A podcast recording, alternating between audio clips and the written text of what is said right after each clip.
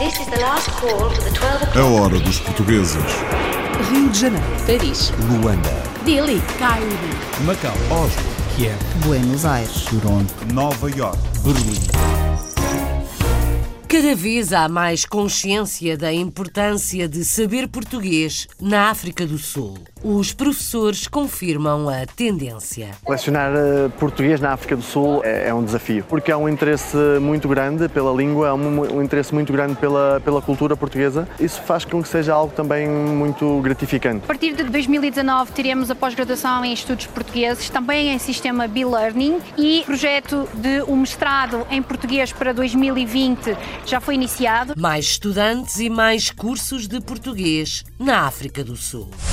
Tem 25 anos o ensino de português na Universidade Central da Venezuela. Apesar da crise, a formação de professores e de tradutores. O Departamento de Português da UCV está a viver um momento complicado, difícil, dada a situação de crise da, da Venezuela e da Universidade Venezuelana, isso é inegável. No entanto, depois de 25 anos, estamos a reinventar coisas, estamos a explorar coisas novas, porque já vivemos muitas experiências positivas. Uma venezuelana sem ligações a Portugal à frente de estudos universitários de português. Juntaram-se três numa nova loja de produtos portugueses em Bruxelas, apostam no que é tradicional, com uma visão mais à frente. as pessoas ao irem a Portugal trazem normalmente uma boa recordação. Poder representar o nosso país cá fora com produtos de qualidade é com certeza positivo e reconhecido hoje em dia. O orgulho de uma é o orgulho de três, três amigas em Bruxelas que querem mostrar o melhor do Portugal contemporâneo. Talho é açougue no Brasil e a venda de carne no país é meio caminho para o sucesso. Você agregando tudo, carne de boi, o suíno e frango, por semana dá em média 70 ou 80 toneladas, talvez. Não sei quanto se consome de carne na madeira durante um mês, né? Mas o nosso consumo aqui ele é muito grande. As pessoas consomem bem carne. Muita carne se come no Brasil. Uma enfermeira portuguesa em Inglaterra está entre os melhores no país e a vida corre-lhe bem. Eu simplesmente queria um local de trabalho onde eu pudesse ser enfermeira, onde eu pudesse cuidar das pessoas, onde eu pudesse ajudá-las a ter uma vida melhor, a ter uma qualidade de vida melhor. Eu estou em Inglaterra há quatro anos, comecei como auxiliar, depois fui para enfermeira, subi para hum, diretora clínica do lar, até que cheguei aqui a este lar onde estou agora, que sou sócio-gerente do lar. E está nomeada para o prémio de melhor enfermeira do ano em Inglaterra. Terra. Um dentista português no Luxemburgo sente-se muito realizado com as regras do país. Até aos 17 anos, todos os alunos basicamente são controlados. Há um médico dentista que vai às escolas verificar se os alunos precisam de tratamento ou não. Ora, no, no momento em que dizem que sim, que é necessário ir ao dentista, teoricamente, obrigatoriamente, têm que vir ao dentista fazer um tratamento. Isso já é uma grande vantagem. A vantagem de o Estado no Luxemburgo incentivar as idas ao dentista. No mesmo país, outra carreira profissional. Um português artista de cabelos e barbas no Luxemburgo foi à França buscar um prémio para o seu trabalho. Eu acho que a sensação de ser nomeado é que é a melhor sensação, porque a partir do momento onde você está nomeado quer dizer que já está nos melhores. O que é mesmo gratificante é poder lá estar, de poder ver os meus cortes num ecrã gigante. Então isso aí foi muito bom e poder mostrar o meu trabalho ao mundo, acho que foi isso mais gratificante. Jovem e premiado, um cabeleireiro de homens no Luxemburgo. Em Los Angeles, Estados Unidos, um luso-americano está à frente de muitos municípios no sul da Califórnia e tem um pai babado. É um orgulho o que ele está a fazer para o governo americano. Como Council da cidade de Whittier, Mayor da cidade de Whittier e agora foi o mais alto. Ele é o chairman das 27 cidades do Conselho de Los Angeles. Ele foi votado pelo chairman, é o posto mais alto da União das 27 cidades do Conselho de Los Angeles, no sul da Califórnia. O orgulho de um pai português num filho político e gestor nos Estados Unidos. This is the last call for the 12 o'clock British Airways flight VA412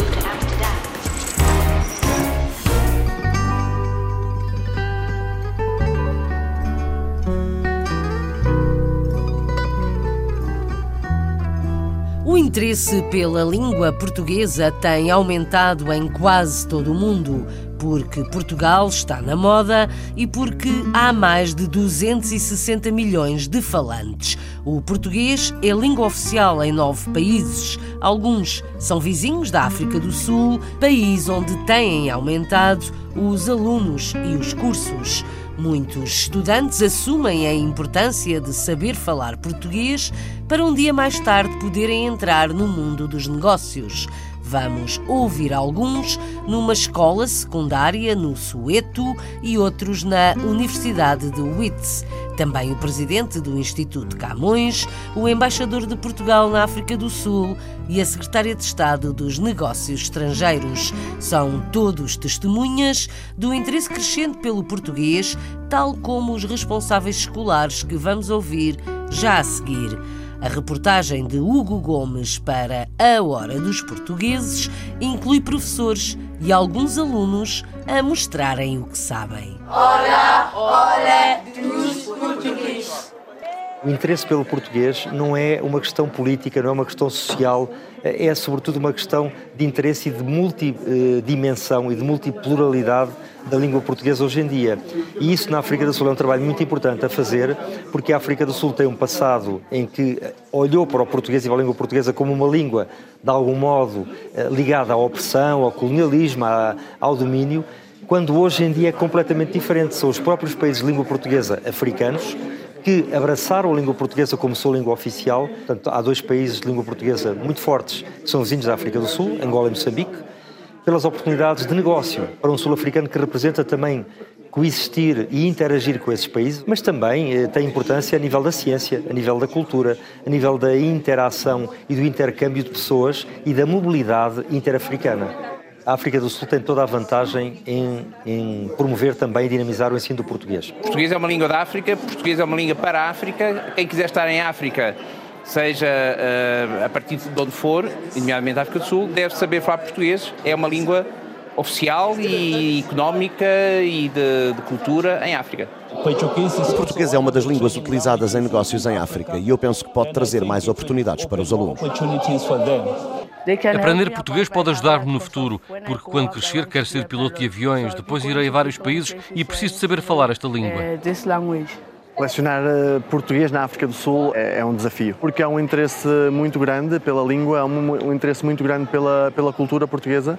Uh, isso faz com que, seja, hum, com que seja algo também muito gratificante. Aprendi essa língua no YouTube. Uh, foi um tempo muito duro, mas aprendi. É verdade que é uma língua falada por muitos africanos, em particular em Angola e Moçambique. E também a nível académico está a tornar-se muito importante importante para negócios, para relações pessoais. É uma língua muito importante. A língua portuguesa está a crescer. É neste momento a terceira ou a quarta língua mais falada no mundo. Agora estou a estudar lei e acho que com português eu poderia trabalhar com clientes moçambicanos e angolanos. Para o meu futuro, eu quero ser uma um, uma pessoa que usa, queria ser uma tradutora de português e coreano ou português e inglês. E acho que é muito melhor eu aprender português porque vai me ajudar muito nas, no futuro. É, no futuro queria ser psicóloga e também pretendo voltar para Moçambique, também ajudar pessoas de lá. Também tem um instituto de pessoas que têm problemas mentais e por isso sim, queria voltar e ajudar.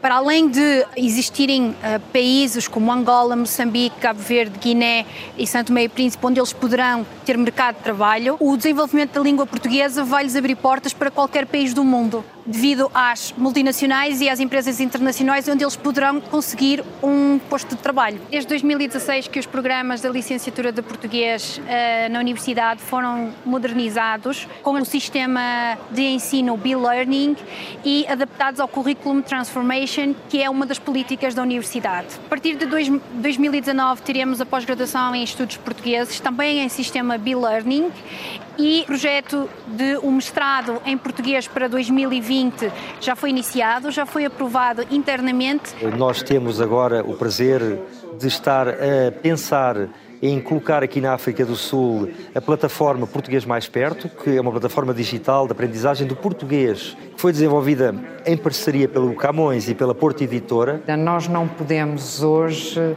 ignorar o online e devemos utilizá-lo porque é uma ferramenta poderosíssima, extraordinária. É por isso que nós temos apostado naquilo que eu chamo a política dos três Cs. Primeiro, a disponibilização de conteúdos em todas as plataformas. Por outro lado, também na certificação das aprendizagens. É muito importante que quem aprende português possa certificar aquilo que aprendeu. E, por outro lado, Uh, o terceiro C, que é o da credenciação, e no qual nós temos vindo a apostar fortemente. O que é a credenciação?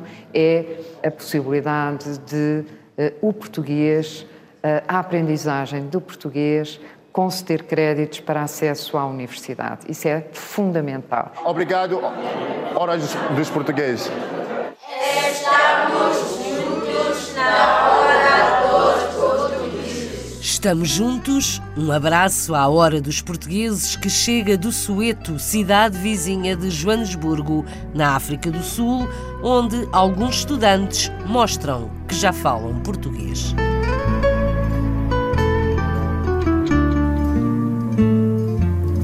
A Hora dos Portugueses.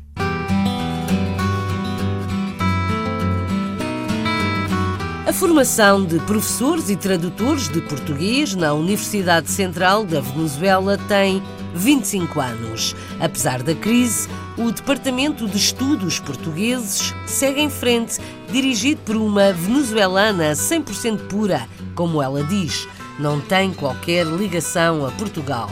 Digna Tovar agradece o apoio que tem tido das autoridades portuguesas. Também o embaixador português na Venezuela, Carlos Souza Amaro, destaca o apoio ao ensino da língua de Camões. Filipe Gouveia conta mais na Venezuela. O Departamento de Português da Universidade Central da Venezuela está de aniversário. Foi fundado há 25 anos e desde então forma professores, tradutores, intérpretes e investigadores em português. Mesmo em tempos difíceis e superando as adversidades, a aposta continua a ser divulgar e promover a nossa língua. O Departamento de Português da UCV está a viver um momento complicado, difícil, dada a situação de crise da, da Venezuela e da Universidade Venezuelana, isso é inegável. No entanto, o departamento, eh, depois de 25 anos, está a ser revisitado, está a ser revisto, estamos a reinventar coisas, estamos a explorar coisas novas, porque já vivemos muitas experiências positivas. Este departamento que tem tido grandes estudantes, tem feito um trabalho consistente ao longo destes 25 anos, apesar das grandes dificuldades que este país eh, está a atravessar, e nomeadamente a dificuldade que os estudantes, imagino que os pais dos estudantes também estão a ter. Temos tido imenso apoio do Instituto Camões, da Embaixada de Portugal. Eles têm sido os nossos aliados ao longo destes 25 anos. Eles têm se empenhado em formar não só nos descendentes, mas também os venezuelanos. Como eu, eu sou venezuelana, eu não tenho absolutamente nenhuma eh, descendência portuguesa, eu sou venezuelana pura. Estivemos cá a, presença, a visita do Presidente do Instituto Camões em, julho, e isso é, é prova do empenho uh, de Portugal, das autoridades portuguesas, no apoio nesta situação difícil que está a atravessar a, Universidade e o Departamento de Português em, termos uh, financeiros, que, como sabe, os professores ganham muito pouco e têm grandes dificuldades. E para manter um departamento deste em, bom funcionamento é, de facto um, grande desafio, mas tem contado com o apoio do Instituto Camões e da Embaixada de Portugal, do coordenador do ensino e temos mantido contactos muito estreitos para assegurar que os, os, níveis, os bons padrões já estabelecidos se, se mantêm. E nós formamos aqui muitos rapazes e meninas venezuelanas que têm uma conexão com a língua portuguesa e que querem aprender porque sabem que há imenso trabalho que há imensas oportunidades com o português neste momento. O nosso departamento também sabe disso e está a fazer um trabalho de divulgar, de promover, de motivar os estudantes a aprenderem bem a língua portuguesa e a ensinarem, não só aprender, mas também ensinar o que eles aprendem. Aprender para ensinar, o interesse pelo português cresce na Venezuela e é venezuelana pura. Digna Tovar, diretora dos estudos portugueses na Universidade Central da Venezuela.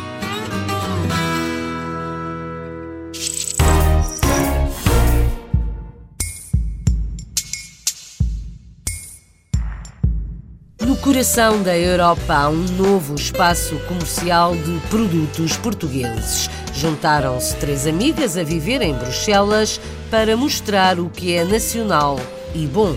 Apostam no design contemporâneo e produtos de qualidade, desde o chá aos vinhos, azeites, cerâmica e têxteis. Neste momento estão à experiência numa loja que tem prazo para mudar de mãos mas parece garantido que o negócio vale a pena. A reportagem é de Carlos Pereira. Na Chaussée du Havre, em Bruxelas, está uma nova loja chamada Envol. O nome não o diz, mas é uma loja de produtos portugueses que foi criada por três portuguesas: Filomena, Patrícia e Teresa. É um projeto que surgiu através de muitas conversas entre três, quatro amigas aqui em Bruxelas, que vivemos há vários anos aqui assim, umas mais, outras menos, que temos percursos diferentes, formações diferentes, e achámos que em Bruxelas era necessário haver um espaço onde se apresentasse Portugal, mas de uma forma mais contemporânea, onde Portugal não estivesse só associado à tradição, ao fado e ao bacalhau e isso, mas que também os, as novas maneiras de trabalhar as matérias-primas portuguesas, os novos criadores estivessem aqui, aqui representados. E até agora em Bruxelas não existe nenhum espaço desse género. Este conceito concorreu a um concurso belga numa das câmaras de Bruxelas e acabou por ganhar.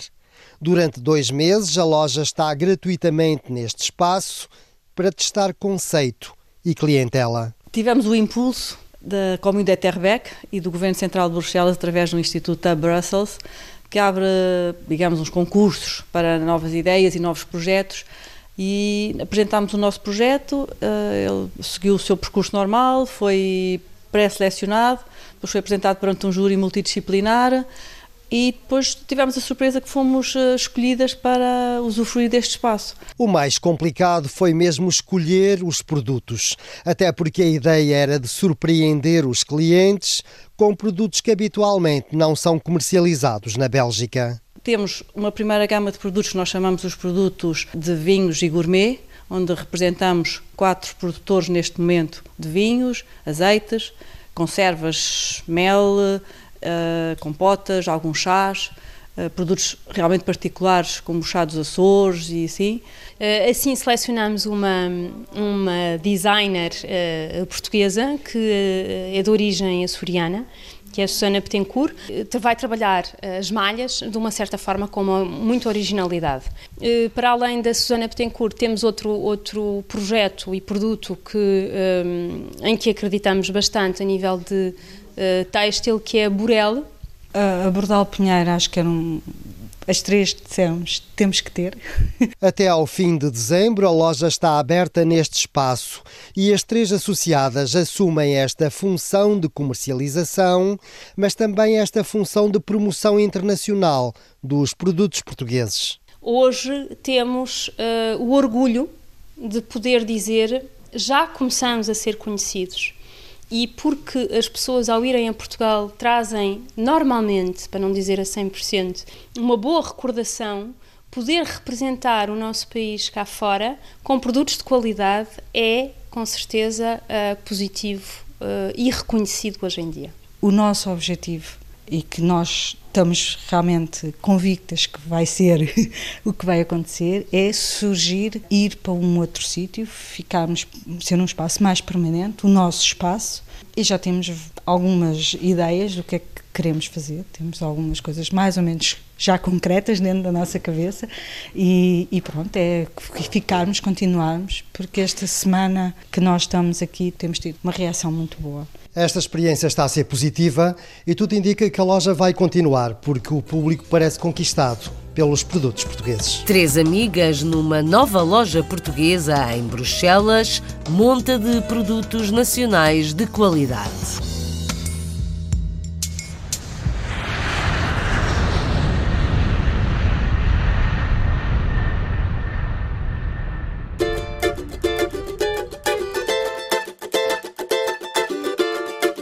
Carne está quase sempre à mesa no Brasil, o que é meio caminho andado para o sucesso do negócio de Luís Carlos Vieira. É um negócio de família que cresceu muito e agora é uma das maiores redes de talhos de São Paulo. Talhos que no Brasil são açougues. Pietro Serzuzimo conta a história. Luiz Carlos de Freitas Vieira é mais um caso de sucesso e exemplo do espírito empreendedor português. Natural da Ilha da Madeira, Luiz perdeu a mãe muito jovem e, por conta disso, foi trazido ao Brasil pelos avós com 7 anos de idade. Desde então, tem dedicado sua vida ao comércio e atualmente lidera o Grupo Medalhão, empresa familiar de carnes com 11 pontos comerciais em São Paulo. Meu tio já era comerciante, trabalhava no ramo de padarias, né? E com o passar do tempo foi para material de construção e depois ele foi para o ramo de açougue, né? um açougue pequeno, né? E lá jovem eu comecei aprendendo, limpando as coisas e tal e conforme o tempo passou eu me tornei adulto. Com vinte e poucos anos foi quando nós compramos o primeiro açougue também aqui em Guarulhos, não é? E ali começamos. 2003 2003, 2004, nós já tínhamos duas lojas, não é? A partir da, da segunda loja, fomos adquirindo outras, não é? E com o passar dos anos, aí, vamos dizer, próximo a 20 anos de trabalho, a família toda tinha 10, 11 lojas, não é? Nós tínhamos, para você ter uma ideia, há, há, há uns três anos atrás, nós tínhamos 300 funcionários, não é? Você agregando tudo, carne, né, de boi, uh, o suíno e frango, por semana dá em média 70 ou 80 toneladas, talvez. Não sei quanto se consome de carne na madeira durante um mês, né? Mas o nosso consumo aqui ele é muito grande. As pessoas consomem bem carne. Lidar com o público lidar com todos os nossos funcionários e ainda com produto perecível é um ramo de atividade muito, mas muito desgastante. Porém, é, é satisfatório você chegar aonde estamos e, na minha opinião, a maior dificuldade é manter, não é? É a oportunidade, vontade, a, a força de, de, de, de de crescer, você sendo respeitoso, né, você consegue é, um lugarzinho assim no pódio, vai galgando o seu espaço. Né? Grão a grão enche a galinha o papo ou devagar se chega ao longe.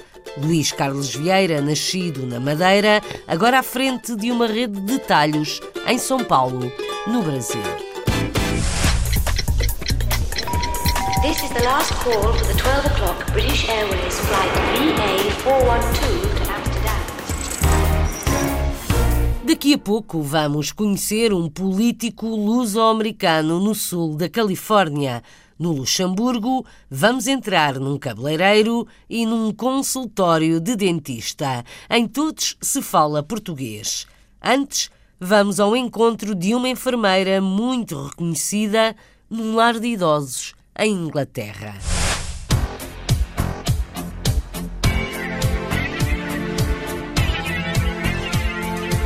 De Vila do Conde a Tetford, em Inglaterra, a enfermeira Silvia Nunes está entre os melhores do país. Está nomeada para o prémio de melhor enfermeira do ano e, em quatro anos, chegou a sócia-gerente de um lar de terceira idade, onde é muito acarinhada e elogiada. Vamos ouvir uma utente deste lar, a filha de outro e a diretora. Na reportagem de Renato Guerra, é a enfermeira Silvia Nunes que começa a contar a sua história. Eu trabalho em Tetford, num lar de idosos. Este lar tem capacidade para 43 doentes. Os cuidados que prestamos são cuidados de enfermagem gerais e cuidados paliativos. Temos oito enfermeiros a trabalhar connosco, além de todos os auxiliares de saúde que ajudam durante as 24 horas de cuidados que prestamos. Eu estou em Inglaterra há quatro anos. A minha progressão de carreira foi gradual, mas ao mesmo tempo rápida. Comecei como auxiliar, depois fui para enfermeira, subi para um, diretora clínica do lar, até que cheguei aqui a este lar onde estou agora, que sou sócio-gerente do lar. Saiu de Portugal em busca de trabalho na área de formação. No Reino Unido encontrou uma carreira que, não sendo ainda longa, dá já sinais de grande sucesso. Silvia Nunes foi nomeada pela segunda vez consecutiva e encontra-se entre os cinco finalistas para o Prémio de Enfermeiro do Ano. Eu sinto-me bastante orgulhosa. Nunca pensei chegar aqui. Eu sempre trabalhei uh, de forma simples, tentar dar o melhor de mim todos os dias para, para o trabalho. E quando soube destas nomeações, é um orgulho muito grande saber que o meu trabalho é reconhecido. Hi, darling. Hello. So, yeah. Here we go. O que se vê na Sílvia é uma paixão verdadeira pelos residentes e em fazer com que a vida deles seja tão boa quanto possível. Ela desenvolveu-se enquanto líder nos últimos dois anos, está a fazer uma formação em liderança e nós sabemos que, com o devido apoio, ela continuará a crescer na nossa empresa e nós queremos que fique connosco por muito tempo. I've known Sylvia from the start. Eu conheço a Silvia desde o início. Ela cuidou do meu marido e agora cuida de mim. Ela merece receber o prémio. O ambiente de trabalho é muito feliz. Não há um dia em que eu saia de casa em que diga eu não quero vir trabalhar. Gosto de trabalhar aqui, gosto dos colegas de trabalho, gosto dos patrões. É um ambiente muito acolhedor. Nós dizemos mesmo que aqui é um ambiente familiar em que todos nós nos preocupamos com todos independentemente de serem doentes, familiares, colegas de trabalho, portanto, toda a gente se preocupa uns com os outros. I never thought I'd ever see my dad smile again. Eu nunca esperei ver o meu pai a sorrir ou a falar outra vez, mas graças à Silvia e a toda a equipa, ele encontra-se como está hoje. Eu não tenho como lhes agradecer. Digo do fundo do coração à Silvia, à Alison e a todas as outras. Eu nunca pensei voltar a ter uma conversa com o meu pai. e é graças a elas 100% and it's due to them. 100%. Eu simplesmente queria um local de trabalho onde eu pudesse ser enfermeira, onde eu pudesse cuidar das pessoas, onde eu pudesse ajudá-las a ter uma vida melhor, a ter uma qualidade de vida melhor. Os ordenados são acima da média, é uma, uma realidade, o que ajuda à felicidade das pessoas. Contudo, eu sinto-me bastante feliz pelo reconhecimento que eles dão de outras formas que não é a financeira. É uma das coisas que eu gosto daqui estar, é o reconhecimento que eles nos dão de outra forma. A realização pessoal e profissional de uma enfermeira portuguesa em Inglaterra, neste caso na cidade de Thetford. Silvia Nunes é considerada uma das melhores profissionais de enfermagem do país. Entramos no consultório de um dentista português no Luxemburgo.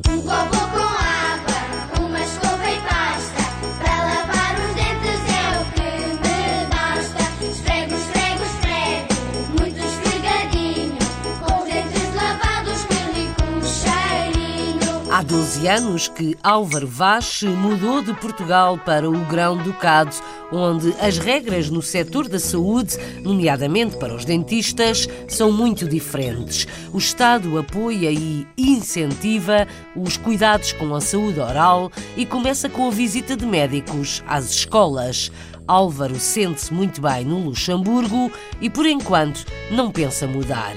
A Joana Tiago Reis foi ao consultório. Álvaro Vaz, desde cedo que sabia que queria ser dentista, motivado pelo seu próprio médico, na altura em que era ainda um adolescente. Por volta de 17, 16 anos, eu lembro-me de ir, de ir ao dentista e estar sempre a fazer-lhe perguntas e o, meu, o dentista que, que me tratava na altura até brincava comigo e depois dizia, bom, isto agora todos os anos vens aqui, quanto aluno e tudo, e sempre tive o apoio dele para, para seguir esta carreira. E então foi sempre uma pessoa que me, que me deu algum, algum apoio nesta, nesta escolha.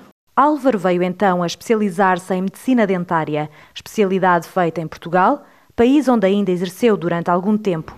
Mas em 2006 surgiu a oportunidade de vir trabalhar para o Luxemburgo e desde então é aqui que desempenha a sua atividade profissional. Passado alguns anos de trabalhar em Portugal, eu sempre fiquei com este bichinho de trabalhar uh, no estrangeiro, fosse no Luxemburgo, fosse noutro país. E no ano 2006 isso proporcionou-se. Portanto, aconteceu que houve uma oportunidade de aceitar uma proposta para vir trabalhar para cá e eu aceitei e desde então cá estou. Apesar de falar outras línguas, é em português que fala com a maioria dos seus pacientes no seu dia a dia. Nós temos muita gente da comunidade portuguesa, como é óbvio, porque falamos português, eh, mas também, como já disse anteriormente, temos muita gente que fala eh, outras línguas, visto que temos aqui muitas nacionalidades eh, que das pessoas que trabalham neste país. Questionado sobre o estado da saúde oral e da importância que a população lhe dá, o dentista salienta o importante papel do Estado luxemburguês. O facto do Estado luxemburguês também uh, eles próprios incitam que as pessoas vão ao dentista,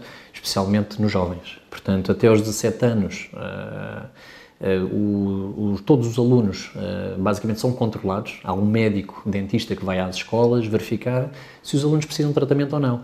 Ora, no, no momento em que dizem que sim, que é necessário ir ao dentista, eles teoricamente, obrigatoriamente, têm que vir ao dentista fazer um tratamento. Isso já é uma grande vantagem, porque não só os seus pais percebem-se que é, um, é, um, é uma, a saúde oral é muito importante, como começam desde pequeninos, a nova geração, a perceber que realmente isto é algo que nós devemos uh, verificar. E depois, infelizmente, é o acesso, não é? Aqui o acesso é mais facilitado e, como tal, as pessoas. Uh, com mais facilidade conseguem vir ao dentista. Há mais de uma década neste país, são vários os motivos profissionais que levam Álvaro Vaz a não querer abandonar o grão-ducado num futuro próximo. Eu sinto-me muito realizado aqui no Luxemburgo, como tal, para mim, acho que não me vejo a trabalhar noutro sítio que não seja aqui, mas também pelo, pelo, pelo desenrolar dos anos que pratico esta atividade neste país e que me acolheu tão bem. Este é mais um testemunho de um português para lá da fronteira. Álvaro Vaz, um dentista português que se sente muito realizado no Luxemburgo. A hora dos portugueses. Se me apetece, fico onde estou. Se alguém me impede de partir, eu vou. Se me apetece, fico onde estou. Se alguém me impede de partir, eu vou. É jovem e ganhou em França um prémio para novos talentos. Fábio Almeida é cabeleireiro no Luxemburgo e confessa que prefere trabalhar as barbas e os cabelos de homem. Em criança, mudou-se com a família de Tondela para o Luxemburgo, onde tentou estudos noutra área, mas não resultou. Hoje em dia, sonha em ter um salão.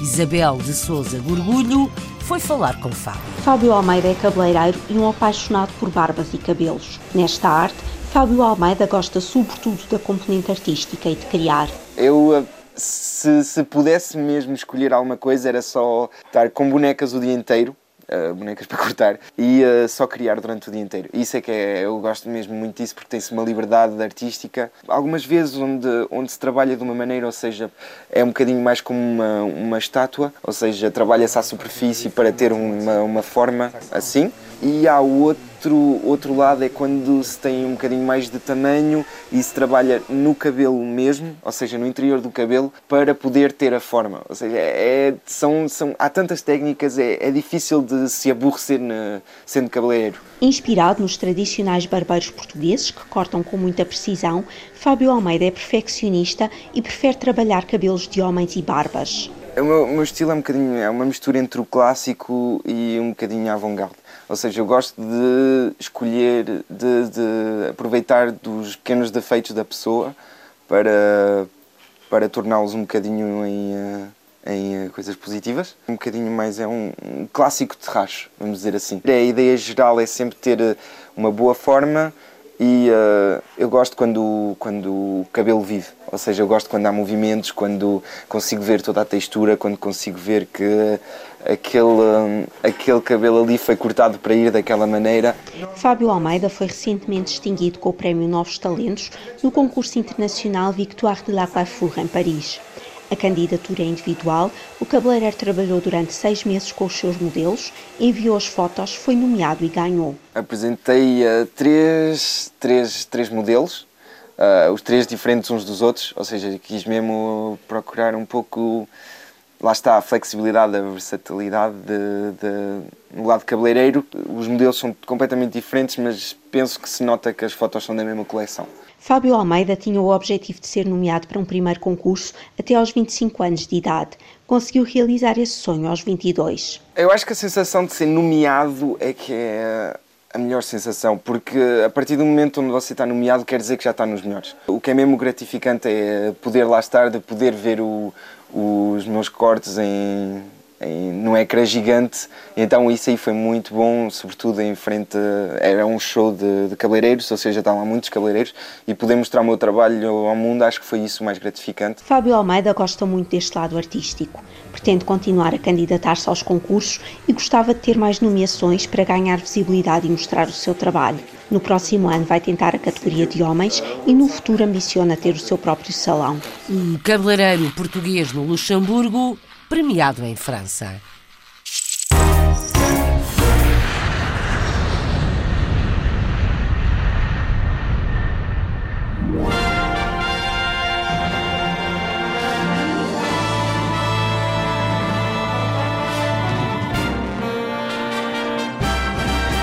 Aterramos na cidade das estrelas do cinema norte-americano para conhecer um político de origem portuguesa. Fernando Dutra é presidente do Conselho de Governos de 27 municípios em Los Angeles. Quer dizer que representa 27 câmaras municipais do sul da Califórnia. Um enorme orgulho para o pai, também Fernando, de seu nome. Fernando Dutra Filho fala em inglês e conta a reportagem de Joana Espada e de Nelson Ponta Garça que tem um grande orgulho em ser descendente de imigrantes e que antes de ser político foi gestor público. Fernando Dutra é descendente de açorianos e atribui ao seu pai e à serenidade muitas das características que o levaram hoje a representar mais de 20 cidades no sul da Califórnia. Em primeiro lugar, estou extremamente orgulhoso por ser um imigrante. Estou extremamente grato aos meus pais, ao meu pai, à minha mãe e a todos os imigrantes. A primeira geração que veio até aqui possibilitou que pessoas como eu pudessem fazer algo. O luso-americano iniciou a sua carreira como empresário ainda antes de desempenhar funções na área da política. Ao longo dos anos, progredi na indústria e fui vice-presidente de duas das maiores empresas do país, na área do desenvolvimento Fiz a minha carreira nesta área. Depois eu e a minha mulher temos a nossa própria empresa. Fazemos venda a retalho comercial residencial. Desde o ano 2000 que vem exercendo diferentes funções a nível político.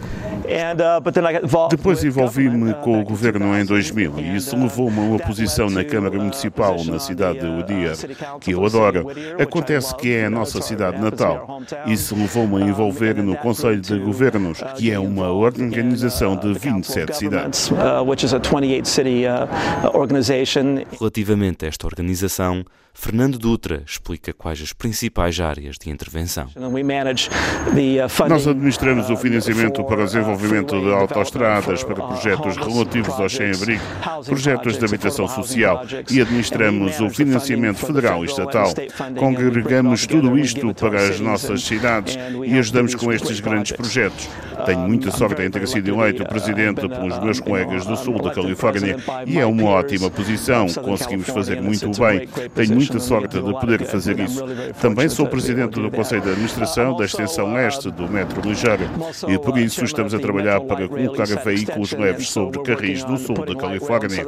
Isso deveria ter acontecido há 50 anos. Estamos 50 anos atrás do resto dos Estados Unidos. Por isso faço parte de uma equipa que está a preparar o alargamento desses veículos leves ao sul da Califórnia. Já o seu pai, também ele, Fernando Dutra, revelou-se orgulhoso na hora de falar do trabalho realizado pelo filho para o governo dos Estados Unidos da América. Mas é um orgulho o que ele está a fazer para o governo americano, como Council da cidade de, arte de Whittier, uh, Mayor da cidade de Whittier, e agora foi o mais alto, que foi, ele é o chairman das 27 cidades do Conselho de Los Angeles. São 27 cidades. Ele foi uh, votado há um mês passado há dois meses, para o chairman. É o posto mais alto das, da, da, União das 27 cidades do Conselho de Los Angeles, no sul da Califórnia. Um pai babado, Fernando Dutra, natural dos Açores, sobre o filho com o mesmo nome, político em Los Angeles.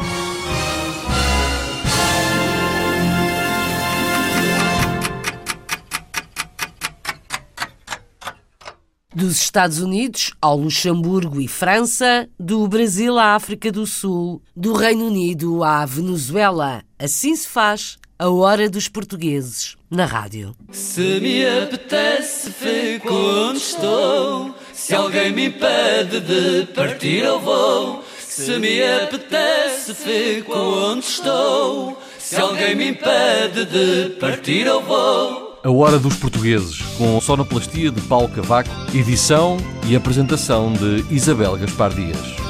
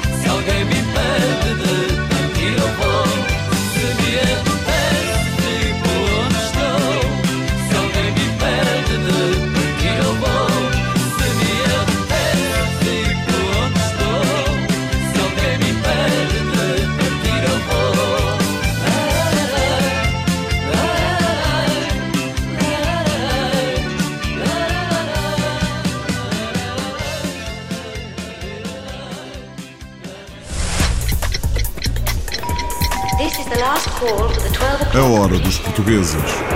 Rio de Janeiro. Paris. Luanda. Delhi. Cairo. Macau. Oslo. Kiev. Buenos Aires. Toronto. Nova York. Berlim.